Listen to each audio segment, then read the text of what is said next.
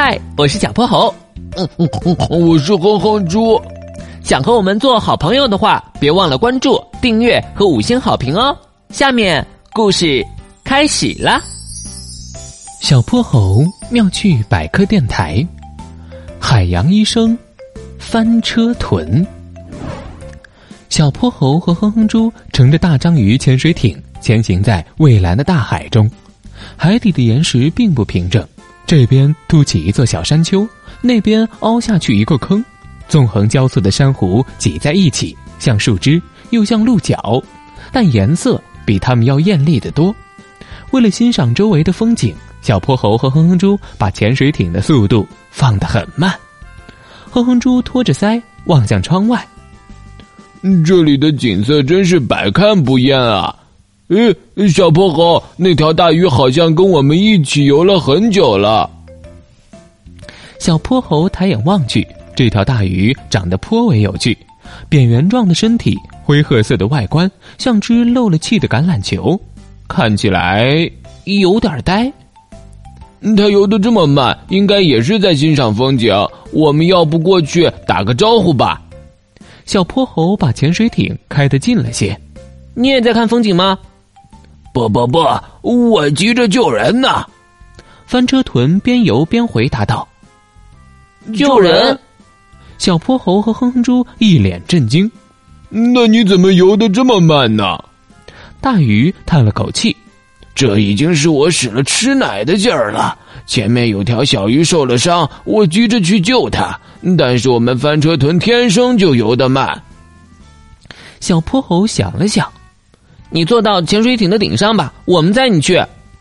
坐稳了吗？”翻车豚在大章鱼的顶部回应道：“坐稳了。”嘿嘿，出发。小泼猴在驾驶舱里握着操纵杆。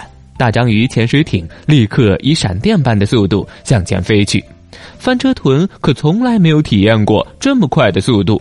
它在大章鱼的头部左摇右晃，都快掉下来了。你们慢点啊，我快支撑不住了。小泼猴听到翻车豚的叫喊，稍微放缓了速度。翻车豚也调整了姿势，这次他索性趴了下来，死死的抱住大章鱼的脑袋。不一会儿就到了目的地，一条小鱼倚着背后的石块，神情看上去有些痛苦。它的背上有一道伤口，血还在往外流，染红了周围的一小片海水。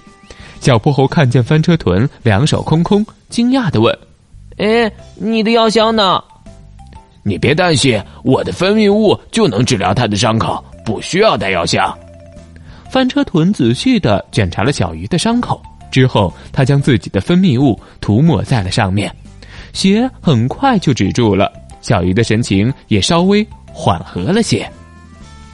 小鱼，你这是怎么受伤的？我被渔网困住了，逃出来的时候不小心受了伤。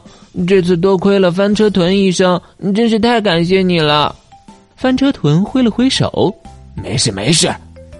目睹了一切的哼哼猪崇拜的看向翻车豚。翻车豚，原来你的医术这么好啊！翻车豚的脸颊微微泛红。嘿 嘿，虽然我游泳不太行，长得也马马虎虎，但是做医生嘛，还是不错的。今天的故事讲完啦，记得关注、订阅、五星好评哦！